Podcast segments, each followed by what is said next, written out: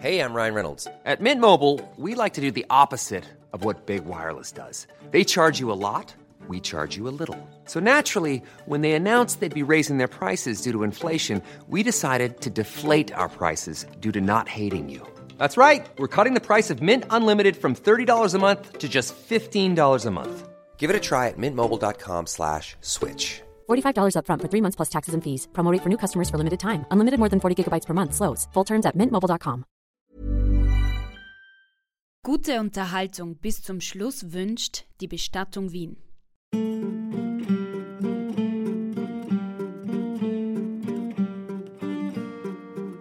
Als die Mutter in dieses Zimmer wieder zurückkommt, ist das Kind dort leblos. Jetzt könnte man glauben, irgendwie ist der Fluch des Medizinmanns wahr geworden. Durch diese Erkenntnisse ist die Zahl der plötzlichen Kindstodesfälle in Österreich auf ein Zehntel der ursprünglichen Ausgangsmenge zurückgegangen.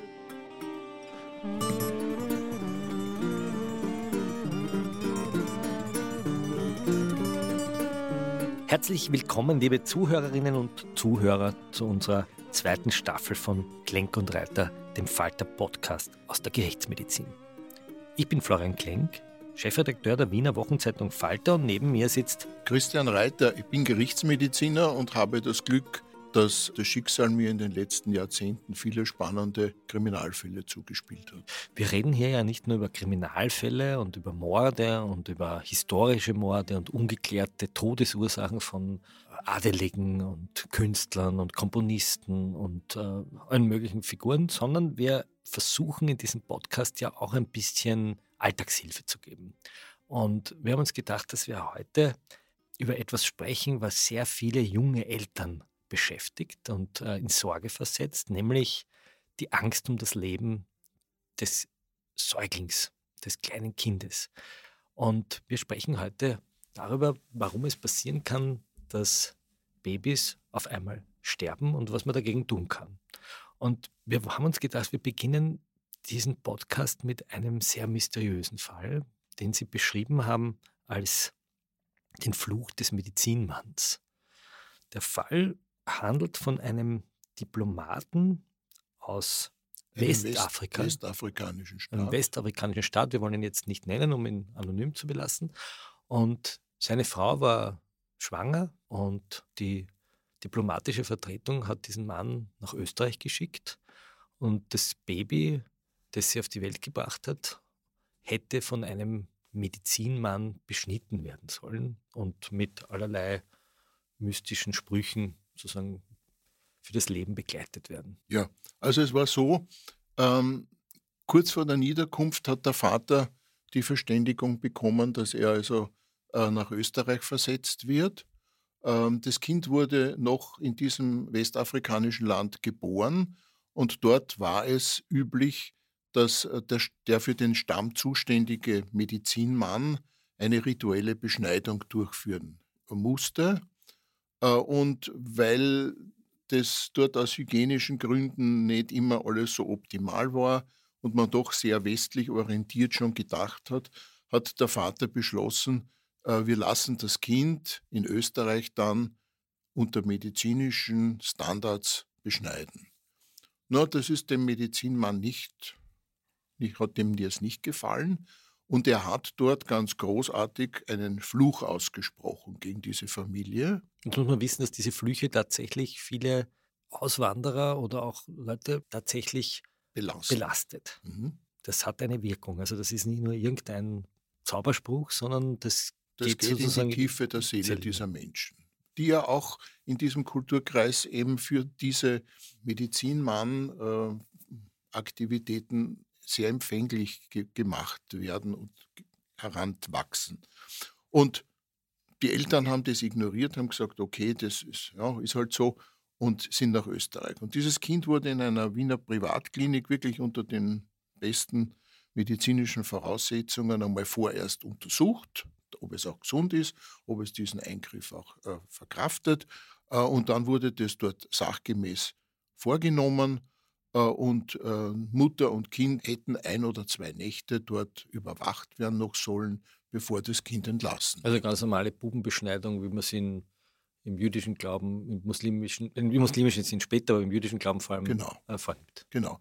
Äh, also nichts Besonderes äh, und äh, das Kind hat diesen Eingriff auch völlig unbeschadet äh, überstanden und äh, wurde dann, weil es nicht gestillt wurde, mit einem Fläschchen noch einmal hat es was bekommen zum, zum Trinken und wurde dann zum Schlafen gelegt. Und weil das Kind brav geschlafen hat, der Mutter Fahrt war, ist die Mutter hinausgegangen, dort in einem Warteraum und hat dann mit irgendwelchen Freundinnen, die sie besucht haben, noch geplaudert und hat sich unterhalten, während das Kind halt brav dort geschlafen hat. Als die Mutter in dieses Zimmer wieder zurückkommt, ist das Kind dort leblos. Große Aufregung und die Frage der Justiz, gibt es Hinweise auf ärztliches Fehlverhalten? Ist dieses Kind unsachgemäß behandelt, nachbetreut worden, etc. Das heißt, so ein Kind kommt dann auf die Gerichtsmedizin? So, solche Fälle werden dann vom Staatsanwalt äh, der Gerichtsmedizin äh, zugespielt mit Erklärung der Todesursache. Das heißt, Sie kriegen dieses Kind und müssen es obduzieren. So ist es. Ja. Sie haben dieses Kind obduziert? Dieses Kind obduziert und was zu befürchten war, ich habe bei der äußeren Besichtigung, bei der Obduktion, Untersuchung der Organe keine Todesursache. Also keine Würgemale, keine Erstickungszeichen. Keine Hinweise auf irgendeinen gewaltsamen Tod. Das Kind hatte keine Missbildungen, das Kind hatte keinen Hinweis auf irgendwelche lebensuntüchtigen Krankheitszustände, dass man sagt, ja, das war halt einfach schon krank. Nichts Gut, der nächste Schritt ist, dass man eine toxikologische Untersuchung macht, schaut, was sind für Wirkstoffe in diesem Körper, können die einen Schaden angerichtet haben. Auch da war nichts Auffälliges. Und der nächste Schritt ist, dass man eine mikroskopische Untersuchung macht. Und man hat ja bei der Obduktion Gewebsproben entnommen aus den wichtigsten Organen, die man dann mikroskopisch untersuchen möchte. Und diese Gewebsproben kommen in so kleine Fläschchen. Fläschchen mit einer Konservierungsflüssigkeit, die müssen dann aushärten und äh, um sie dann für die weitere Verarbeitung vorzubereiten, werden sie also einmal dort gestapelt äh, auf einem Board. In dem Fall war das gleich neben einem Fenster. Und jetzt passiert etwas sehr Merkwürdiges. Ja, was mir bis zum heutigen Tag äh, Nachdenken bereitet. Nämlich ein Windstoß hat dieses nicht gut geschlossene Fenster aufgestoßen dieses Fläschchen ist zu Boden gefallen mit dem Inhalt, in tausende kleine Glassplitter zersprungen, die sich in diese Gewebsproben hineingebohrt haben. Und die Aufarbeitung dieses Materials war wahnsinnig schwierig, weil überall diese Splitter in diesen Proben waren, die dann als Schaden beim Schneiden dieser Proben äh, hier ähm, Veränderungen herbeigeführt haben, die die Untersuchung schwierig gemacht hat. Wir haben dann zwar das auch untersuchen können, aber im Endeffekt gab auch die mikroskopische Untersuchung keine Todesursache. Jetzt könnte man glauben, irgendwie ist der Fluch des Medizinmanns wahr geworden. Das Kind stirbt. Der Gerichtsmediziner kann auf einmal die Asservate nicht mehr untersuchen, mhm. weil der Wind das Fenster aufschneidet, aber wir sind nicht abergläubisch. Um das zu ergründen, gehen wir jetzt einfach 150 Jahre zurück, als es auch sehr viele tote Säuglinge gab. Wir gehen in das Paris des 19. Jahrhunderts. Sie schreiben in einem Artikel die Städte der frühen Moderne, wo die Industrialisierung begonnen hat, wo äh, die Massenarmut, die Seuchen, die Kriminalität die Bevölkerung geplant haben. Diese Städte waren das Experimentierfeld oder das Labor von Gerichtsmedizinern, unter anderem einem Arzt namens Auguste Ambroise Tardieu. Und der hat sich mit dem Tod von Säuglingen beschäftigt. Der hat sich mit den sozialen Gegebenheiten in Paris dieses 19. Jahrhunderts beschäftigt. Denken Sie, das war die Zeit Toulouse-Lautrec, Degas, wo sehr viel Künstlerisches, aber auch sehr viel Armut geherrscht hat. Und äh, es war dort Paris eine Stätte der Prostitution, eine Stätte der Armut. Und viele Frauen haben ihre Kinder unmittelbar nach der Geburt getötet. Das beschreibt der Martin Pollack in einem berühmten Buch, das in Galizien noch Beginn des 20. Jahrhunderts, Ende des 19. Jahrhunderts Kinder in ärmeren Regionen Europas getötet wurden. Ja, weil sie als unnötige Fresser einfach ausgelöscht wurden. Und die Gerichtsmediziner hatten damals eine ganz große Zahl von Säuglingen zu obduzieren und mussten also unterscheiden, ist es jetzt ein natürlicher Tod? Der Tardieu schreibt, ob sie lebensuntüchtig waren und deshalb gestorben sind äh, oder ob sie getötet wurden. Und äh, es war damals so, dass die Frauen in den niedrigen sozialen Verhältnissen mit den Kindern meistens im Bett lagen. Wir haben die Kinder gestillt, dann sind beide eingeschlafen und oft war es dann in der Früh so, dass plötzlich das Kind tot im Bett lag und man gesagt hat, ja, ja, die hat ihr Kind erdrückt. Äh, es gab ja auch Kinder, die erstickt wurden mit dem Polster. Und Dadieu hat äh, bei den Obduktionen dieser Kinder festgestellt, dass es eine Veränderung in den Brustkorborganen gibt mit zahlreichen kleinen punktförmigen Blutungen unter dem Lungenfell, unter der Herzaußenhaut, äh, wie sie bei Ersticken vorkommen. Die nennt man heute noch die tardieuschen Flecken. Die tardieuschen Flecken. Äh, und die tardieuschen Flecken waren immer und sind bis heute assoziiert mit Erstickungstod. Und wenn jetzt das in einer niedrigen sozialen Schicht passiert ist, dann hat man gesagt, okay, entweder hat es das Kind erstickt oder hat es das Kind erdrückt.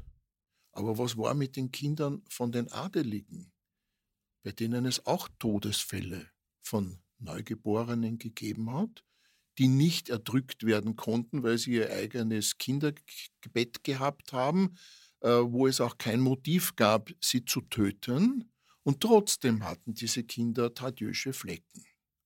Und das war über fast 100 Jahre ein großes Problem in der Gerichtsmedizin, nämlich ein und denselben Befund, nämlich Befunde, die mit dem Ersticken in Zusammenhang zu bringen sind, auch sozial gestaffelt zu sehen. Weil die Frau Baronin, deren Kind gestorben ist, der hat mir nicht unterstellt, dass sie das Kind erstickt oder erdrückt hat, obwohl sie die gleichen Befunde aufgewiesen hat wie bei den Prostituierten oder armen Arbeiterinnen. Die Armen sind wahrscheinlich mehr eingesperrt worden als die Reichen, kann man vermuten. Das Und sie haben sich dann eigentlich Ende der 70er Jahre begonnen, tatsächlich mit dem Fall nochmal zu beschäftigen, mit den Fällen der erstickten Neugeborenen. Naja, ich hatte damals als junger Assistent etwa 50 tote Kinder im Jahr. Das heißt, jede Woche ein. Baby. Im Schnitt, im Durchschnitt ein Kind pro Woche in Wien, äh, das zur Obduktion gekommen ist. Und ich musste am Ende der Obduktion, die abgesehen von tadiöschen Flecken und sonst keine Krankheiten an diesen Kindern zeigen konnten, die waren nicht vergiftet, die haben keine Gewalteinwirkungen gehabt, haben aber die Befunde des Erstickungstodes geboten. Und da musste ich dann am Ende der Obduktion einen Totenschein unterschreiben mit einer Todesursache. Und Sie haben geschrieben, es fehlt ein vernünftiger Begriff der Todesursache. Richtig. Und haben dann geschrieben, es ist ein Säuglingsdarmkatar, was immer das ist.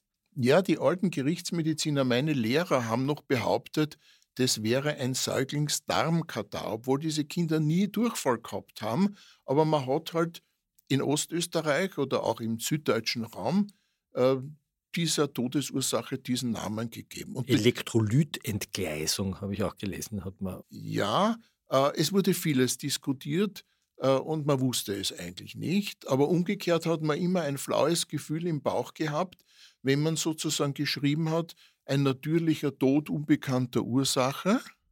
Denn in dem Moment, wo man das unterschreibt, äh, schließt man einen gewaltsamen Tod aus. Das heißt, das heißt, die Gerichtsmediziner stehen eigentlich vor einem riesigen Rätsel. Jede Woche stirbt in Wien ein Säugling und man weiß nicht woran. Man kann eigentlich nur rätseln. Und man kann nicht unterscheiden, ob natürlich oder gewaltsam. Und jetzt hat man irgendwann das Kürzel SIDS erfunden. Wie halt alles kam es auch aus Amerika, wo sich also Wissenschaftler zusammengetan haben und gemeint haben, wir nennen eigentlich das Ganze als Sudden Infant Death Syndrom, als plötzlicher Kindstod. Was aber noch nichts erklärt. Nein, das wurde dann nur sozusagen eine einheitliche Namensgebung für dieses Krankheitsbild international, aber man hat nicht gewusst, was die Ursache ist, was der Auslöser dafür ist. Und jetzt beginnt man in den 80er Jahren genauer hinzuschauen?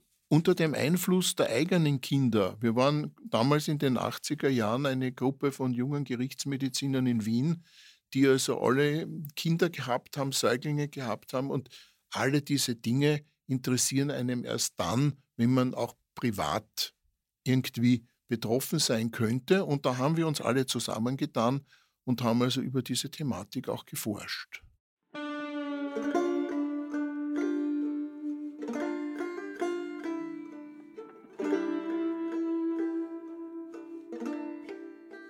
Ja, guten Tag, hier ist Ernst Molden. Ähm, ich stimme schon meine Gitarre für das Lied am Ende der Sendung. Ähm, die schlimmsten Geschichten sind ja die, wo Kindern etwas passiert. Und dazu habe ich eine Ballade geschrieben, eine schwermütige, die heißt Der Uhu. Und wenn die beiden Herren mit ihrem Gespräch am Ende sind, können Sie sie hören.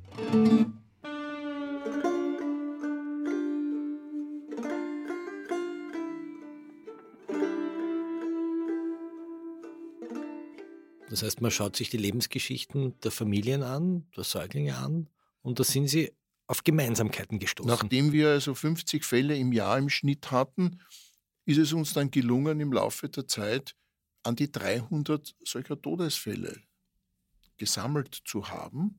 Und da sind wir drauf gekommen, dass viele dieser Fälle eine Gemeinsamkeit hatten. So wurde zum Beispiel festgestellt, und die Mütter haben das immer wieder gesagt, äh, das Kind hat in der Nacht immer wieder schon in den Nächten davor Atemaussetzer gehabt. Das heißt, Mütter sind ja da sehr hellhörig, die liegen ja oft neben den Kindern äh, und, und, und, und belauschen instinktiv dieses Kind und plötzlich merkt die Mutter, das Kind atmet nicht. Dann schüttelt es, dann atmet das Kind wieder, Gott sei Dank, es atmet wieder. Solche Atemaussetzer waren auffällig. Dann war, haben die Mütter immer wieder beschrieben, wie sie das Kind tot aufgefunden haben oder zu diesen Episoden, wo die Kinder kurz mit der Atmung ausgesetzt haben, die waren rinwaschelnass durchgeschwitzt, haben also eine Temperaturregulationsveränderung erfahren, ohne dass sie Fieber hatten. Ja? Dann ist aufgefallen bei einigen Kindern, wo die Rettung noch gerufen wurde, wo noch eine Blutprobe abgenommen wurde, dass zum Beispiel der Blutzuckerspiegel ganz abnorm war oder die Elektrolytzusammensetzung des Blutes verändert war.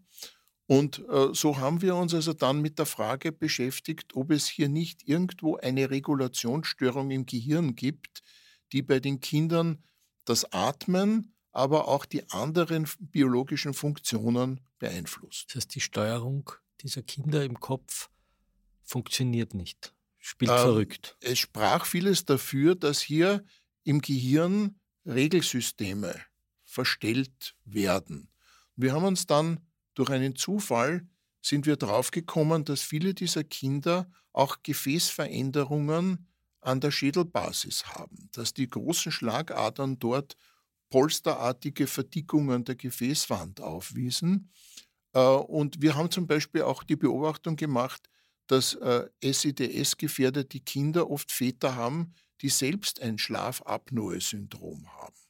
Das sind diese Väter, die halt schnorchen in der Nacht und dann plötzlich für eine Viertel, halbe Minute aufhören zu atmen und dann wieder heftig schnorchen und weiterschlafen, was ja wahrscheinlich auch massiv für den Kreislauf belastend ist, dass es hier offenbar auch eine genetische Disposition dafür gibt. Sie haben aber auch entdeckt, dass es soziale Gemeinsamkeiten gibt, wenn ich Ihren Text richtig lese. Wir sind draufgekommen, und das ist auch von anderen Forschergruppen bestätigt worden, dass zum Beispiel ein rauchendes Umfeld sehr schädigend für diese Kinder ist. Also Kinder, die in einer Umgebung heranwachsen, wo nicht geraucht wird, hatten also viel geringere äh, Chancen an SIDS zu sterben als äh, Kinder in einem verqualmten Atmosphäre.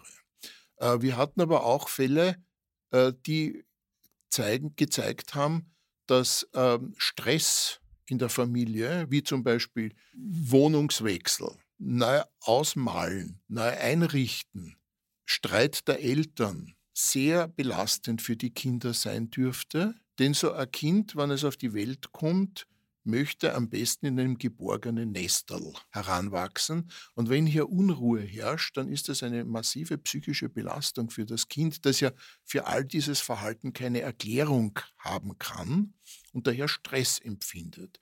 Also Stress in der Familie im ersten Lebensjahr ist kontraproduktiv. It's that time of the year. Your vacation is coming up. You can already hear the beach waves, feel the warm breeze, relax and think about work. You really, really want it all to work out while you're away. Monday.com gives you and the team that peace of mind. When all work is on one platform and everyone's in sync, things just flow wherever you are. Tap the banner to go to Monday.com.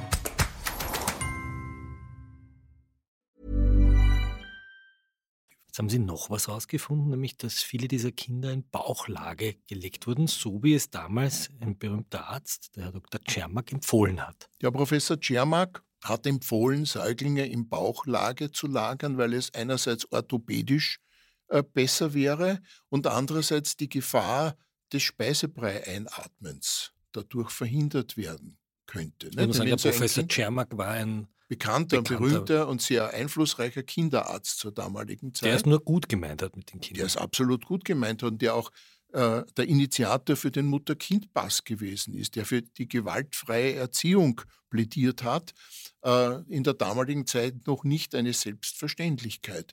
Und Czermak hat gesagt, es besteht ein Risiko, dass Kinder, die gegessen haben, jetzt sozusagen hochstoßen oder erbrechen ihren Mageninhalt und dass sie den in Rückenlage wesentlich leichter einatmen, als wenn sie in Bauchlage liegen würden. Wir das heißt, man hat den Müttern geraten, das Kind am Bauch in Bauchlage zu, lagern. Und wir sind aber drauf gekommen, dass Kinder, die in Bauchlage liegen, ähm, durch die Abknickung der Halsgefäße, weil sie ja den Kopf seitlich drehen müssen, bei einer entsprechenden Neigung für krankhafte Veränderungen in den Gefäßen an der Schädelbasis besonders Gefahr laufen, hier einen Atemstillstand zu haben.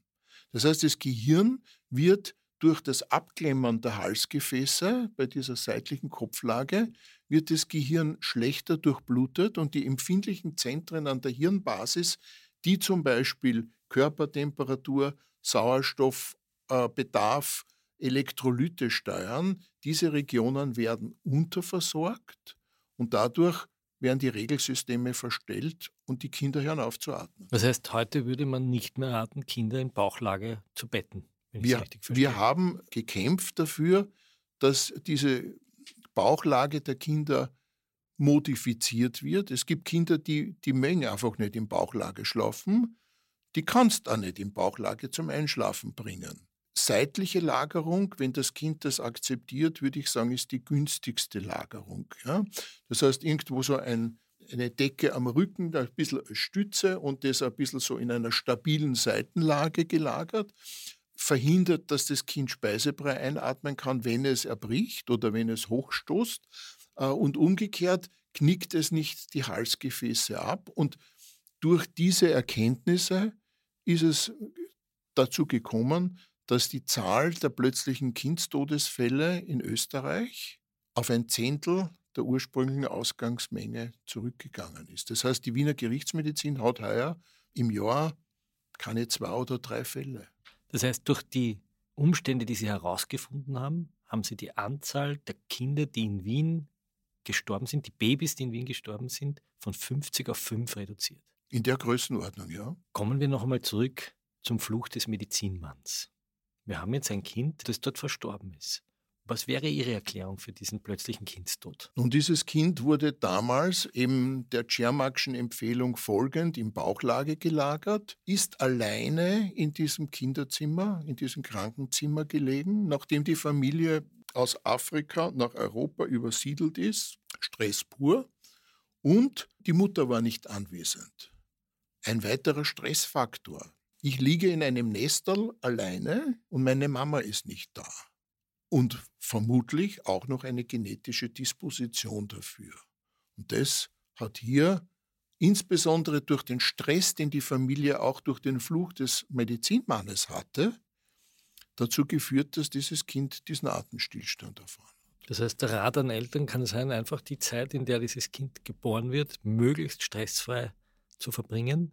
Keine Übersiedelungen, keine unnötigen ja. Operationen, keine Ortswechsel. So ein Kind möchte geboren werden und in einem bereiteten Nest behütet werden. Das bedeutet, nicht eine neue Wohnung besiedeln, eine neue Wohnung einrichten, wann das Kind schon auf der Welt ist. Das muss man halt alles vorher machen. Und äh, dieses Kind im Sinne eines Rooming-In im Umfeld der Eltern schlafen lassen. Ich sage immer etwas überspitzt, der schnarchende Vater ist für das Kind die größte Garantie, dass es in Sicherheit ist. Weil da wird von einem Erwachsenen gewacht über die Situation. Das heißt, nicht eine Wiege irgendwo in ein Zimmer stellen, fernab, sondern diese sogenannten Betteln, die man heranschiebt, genau. wo das Kind in der Nähe ist. Es gibt eine Statistik zum Beispiel aus Hamburg, wo man beobachtet hat, dass Kinder äh, von türkischen Familien, die alle in einem Raum geschlafen haben, im Vergleich zu der deutschen Bevölkerung, wo das Kind ein eigenes Kinderzimmer hatte und schon als Säugling im eigenen Kinderzimmer lag, dass die Neigung zum plötzlichen Kindstod bei der türkischen Bevölkerung um ein Vielfaches geringer war als bei der deutschen Bevölkerung. Warum? Weil das Kind von den Eltern getrennt war und das Stress bedeutet hat. Also das, was man eigentlich in der Natur sieht, dass Neugeborene irgendwo im Nestel bei den Eltern schlafen, einfach in das menschliche Leben übersetzen. Genau. Jetzt gibt es noch Fälle, die immer wieder auftauchen, die mittlerweile auch mit Mordverurteilungen geahndet werden, nämlich das Schütteln von Kindern. Eltern, die das Schreien von Kindern in Stress versetzt, die Schlafmängel haben, die nicht mehr wissen, wie sie mit diesen kleinen schreienden Balken umgehen und die auf einmal beginnen, diese Kinder zu schütteln und die plötzlich sterben.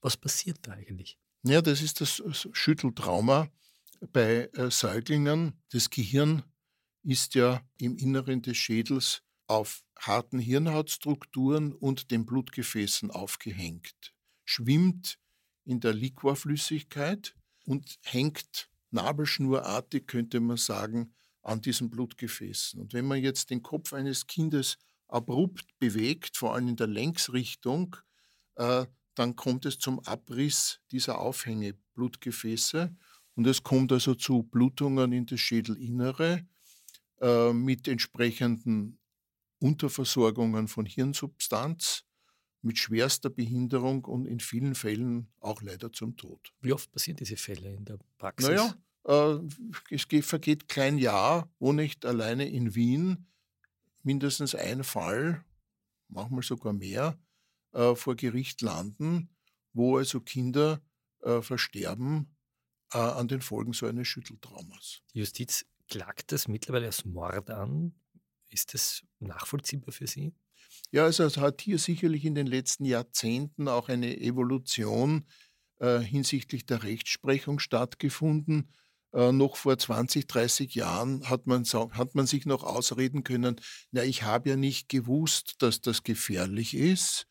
Äh, heute ist es so, dass man davon ausgehen muss, dass die Juristen der Ansicht sind, jeder, der ein Kind betreut, muss wissen, dass man das nicht tun kann und darf und dass das lebensgefährlich ist. Und wenn jemand es tatsächlich tut, dann nimmt er billigend in Kauf, so wie das in dem Juristendeutsch heißt, dass hier der Tod eintritt. Und das bedeutet, dass hier wegen Mordes angeklagt wird. Das heißt, wenn das Kind in der Nacht so schreit, dass man furchtbar genervt ist, am besten dem anderen Elternteil in die Hand drücken und genau. den Raum verlassen, einmal durch. In einem anderen Zimmer schlafen. In einem anderen Zimmer schlafen. Herr Professor, danke für diese Einblicke, die für viele Eltern wahrscheinlich wichtig sind, die Angst haben, dass Kinder sterben, die vielleicht, so wie die Familie aus Afrika, auch glaubt, das hat vielleicht irgendwelche metaphysischen Gründe. Wir haben viel gelernt. Wenn Sie noch mehr wissen wollen darüber, wie man mit Kindern umgeht, gerade mit kleinen Kindern, dann können Sie ein neues Produkt aus dem Hause Falter abonnieren, nämlich den Falter Kinder Newsletter, den wir jede Woche veröffentlichen, wo wir Tipps geben, Rat geben von Spezialistinnen und Spezialisten, von Ärztinnen und Ärzten, wie man mit Kindern umgeht, wo wir Tipps geben, was man in der Stadt mit den Kindern machen kann. Oder Sie können auch einfach ein Falter-Abo nehmen. Herr Professor, danke für die Einblicke wieder mal in Ihre Welt und ich danke Ihnen fürs Zuhören. Bleiben Sie gesund, bleiben Sie uns gewogen, bleiben Sie am Leben. Ich freue mich aufs nächste Mal. Bevor Sie gehen, wir haben auch heute wieder ein Musikstück für Sie vorbereitet. Ernst Molden hat eine ganze Platte eigens für diesen Podcast komponiert. Mördernummern heißt das Werk und Sie können die CD exklusiv im Faltershop bestellen unter faltershop.at slash molden. Hier die nächste Hörprobe. Viel Vergnügen mit der Nummer der Uhu. Hoch fliegt der Uhu, hoch rauscht der Wind, still stehen die Zager, wo ist das Kind? Unten beim Stadel, zwischen die Bahn, so fliegt der Uhu, kalt sind die Stahn, oh je, je, oh je. Herrgott, schick an Schnee und trau das Licht, dass man söhlend nimmer mehr sieht. Tief schlaft der Uhu, Kirtag ist heut, schön spielt die Musik und überall Leid rennen zum Wirten, stürzen im Bach. Tief schlaft der Uhu, im Schlaf denkt er nach. Uh, je, uh, je, uh, je. Herrgott, schick an Schnee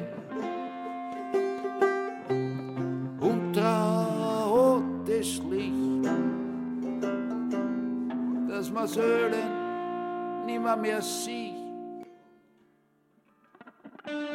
Das war Klenk und Reiter, der Falter Podcast aus der Gerichtsmedizin. Das Team hinter dem Podcast, Ernst Molden hat die Musik und den Jingle komponiert, Miriam Hübel ist für Produktion und Regie verantwortlich, Philipp Dietrich macht die Audiotechnik. Sie können diesen Podcast auf allen gängigen Plattformen abonnieren, um keine Folge mehr zu verpassen. Wir bedanken uns bei allen, die unsere Arbeit über ein Falter-Abo unterstützen. Wenn Sie auch eins haben wollen und unabhängigen Journalismus fördern wollen, schauen Sie auf abo.falter.at vorbei. Bis zum nächsten Mal. Das Kind kommt jetzt heim, es ist noch nicht spät. Der Wind weiß jetzt Sachen, über die er nicht gern redet. Uh, yeah, yeah, uh, yeah. Herrgott, schick an Schnee und trau oh, das Licht, dass man Söhlen nimmer mehr sieht.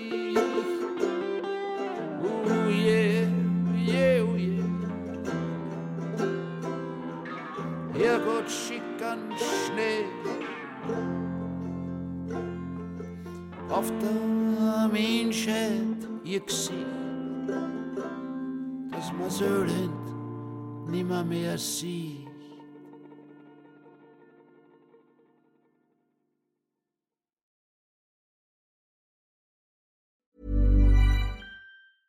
Small details are big surfaces. Tight corners are odd shapes.